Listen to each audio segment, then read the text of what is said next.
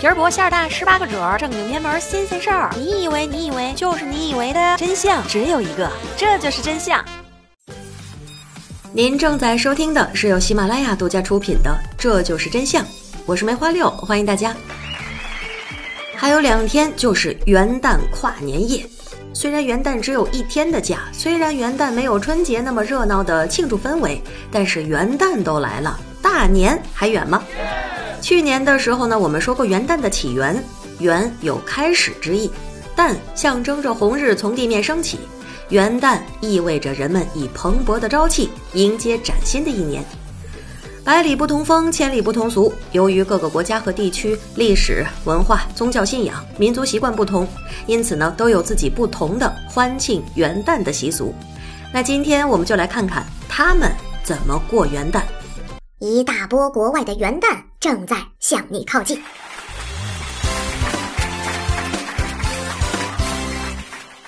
在英国，虽然元旦没有圣诞节那么隆重，但是人们还是会根据当地的风俗习惯，开展各种的庆祝活动，以表示送旧迎新。有些英国人认为，元旦伊始，朝屋子里面迈进第一只脚的人，预示着新的一年的运气。如果第一个客人是一个黑头发的男人，或者是一个快乐、幸福而且富裕的人，那主人就会全年吉祥，走好运。如果第一个客人是一个浅黄头发的女人，或者是一个忧伤、贫穷、不幸的人，那主人在新的一年当中将会遭到厄运。英国人也会在新年前的深夜带上糕点和酒出去拜访，他们不敲门，就这么直接走进亲朋好友的家里，在没有任何的交谈之前，就直接走去拨弄壁炉里的火，祝福主人开门大吉。英国人的新年庆祝活动大多是在新年的前夜举行，迎新宴会就是其中之一。宴会会准备各种的美酒佳肴和点心，供人们通宵达旦的开怀畅饮。午夜时分，人们打开收音机，聆听教堂大钟的新年钟声。钟声鸣响的时候，人们一片欢腾，举杯庆祝，尽情的欢呼，高唱起往昔的日光。人们身穿着节日盛装，在美妙的乐声翩翩起舞，成千上万的人群还会云集到各个广场，围绕着广场中心的喷泉和神像载歌载舞，尽情的狂欢。电视台也会在广场做现场直播，让在家里面守岁的人们也能够共享欢乐。意大利人在元旦来临前夕，成千上万的人涌向街头，点燃爆竹和焰火。甚至直接就鸣放真枪实弹，男男女女翩翩起舞，一直到午夜。家家户户收拾旧物，将屋子里所有可以打碎的东西摔个粉碎，旧盘子、瓶瓶罐罐，通通都扔到门外去，表示去掉厄运和烦恼。这就是他们辞旧岁、迎新年的传统方式。意大利人元旦当天首先要吃小扁豆。因为这种豆子很像是古币，食之必日进斗金。近年来呢，人们把面团揉成小扁豆的形状，烘焙之后再浇上蜂蜜。新年来临之际，不仅祈求生活富有，而且寓意爱情甜蜜。意大利人认为元旦前夕响声连天，可以驱邪，求得新年如意，所以呢，人们当晚就会不停地燃放烟花爆竹。元旦这一天，家家户户都要在屋子里燃上一炉旺火，而且整整一天都不能熄灭。他们认为火是来自太阳，元旦断了火，来年就不见天日，会招来厄运。此外呢，在意大利的罗马特有的跳河迎新年，距今已经有六十多年的历史。能够连续多年参加新年跳河活动的人，还被授予 “OK 先生”的称号。印度人在新年前，家家户户的门前都会张贴上各种精美的图画。元旦的清晨，人们提着精致的小灯，拿着红粉包，出门向老人和亲友拜年。见了面，道了喜，就互相把红粉涂在前额上。年轻人则是把红墨水装进水枪里，直接呲到亲友的身上，以表示祝贺新年吉祥如意。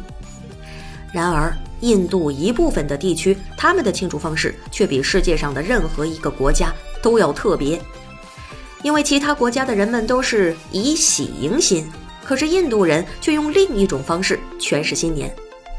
元旦的早上，家家户户哭声不断，人人脸上都是鼻涕一把泪一把。他们用哭声来迎新年，是对岁月易逝、人生苦短的感叹。有些地区的人们还以禁食一天来迎接新的一年，由元旦凌晨开始，一直到午夜为止。正是因为这种比较怪异的习俗，印度的元旦被人们称为“痛哭元旦”“禁食元旦”。巴西人在元旦的这一天高举火把，一起登山。还有一个有趣的风俗，那就是不吃鸡肉，因为鸡走路的时候往后使劲儿。巴西人认为新的一年要向前看，不能倒退。一般元旦期间，他们就是吃鱼肉和猪肉，因为鱼是往前游的，猪鼻子是向前拱的。在一些乡村地区，元旦期间还有一个特别的风俗习惯，他们会使劲儿地揪住对方的耳朵，表示新年的祝福。元旦当天，出门做客的希腊人会怀抱一块大石头。进门的时候丢在主人家中，还默念着希望主人的钱袋子比这块石头还要沉。除此之外，家家户户都要做一个大蛋糕，里面放着一枚银币。主人将蛋糕切成若干块，分给家人或者是来访的亲朋好友。谁能够吃到带银币的那块蛋糕，谁就会成为新年最幸运的人。再来到西班牙。当元旦夜前十二点的钟声刚开始敲第一声，人们便争着开始吃葡萄。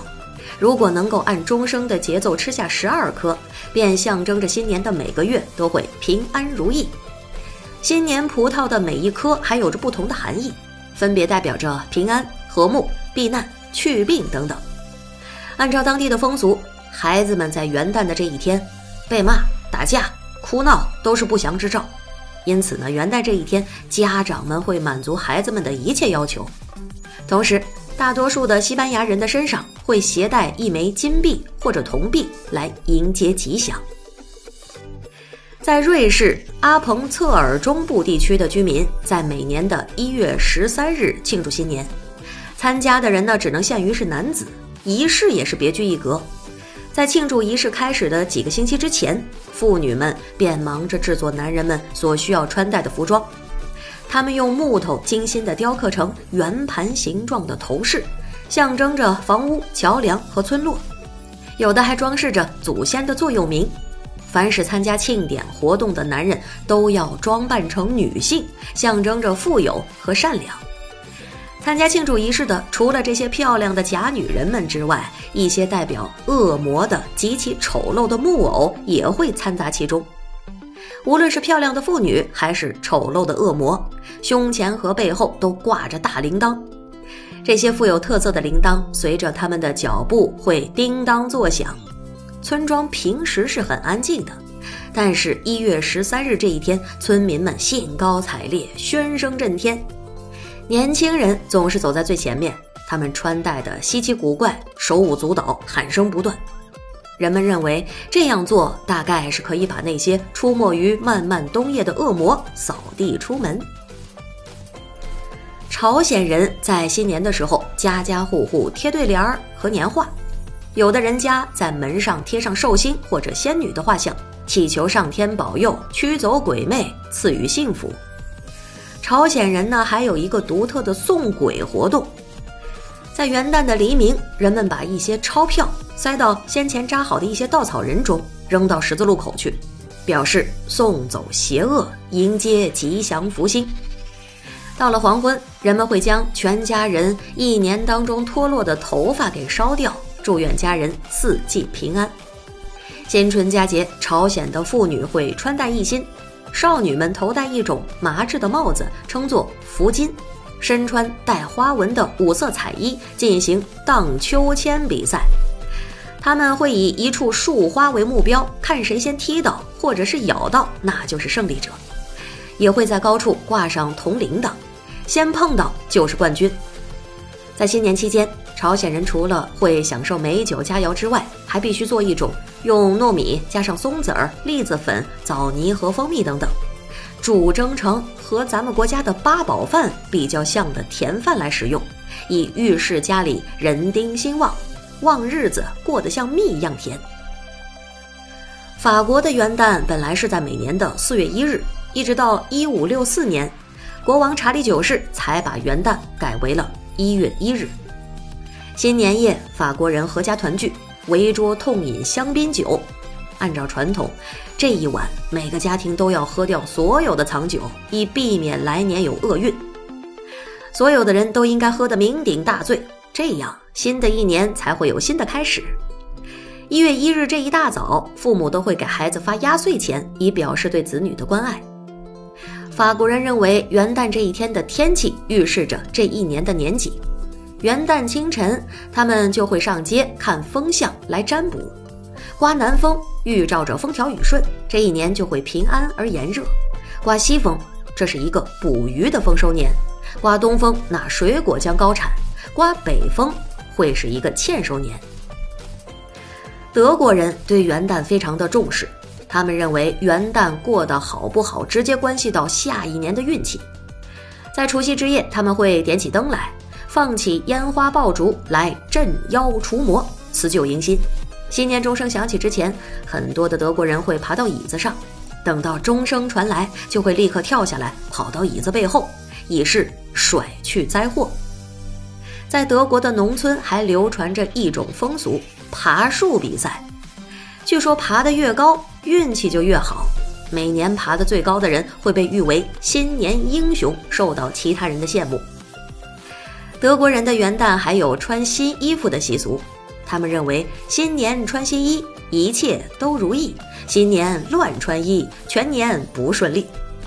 此外呢，他们还会在钱夹子里放上几片鱼鳞，因为鱼鳞是新年吉祥物，预示着财源滚滚。不少的人还会把马蹄铁钉在墙上，用来驱妖辟邪。世界各地的元旦真是各有各的特色，听起来也都是很热闹的。主播在这里提前祝您元旦快乐，新的一年大吉大利。今天就到这里，下期不见不散。我是梅花六，爱你们。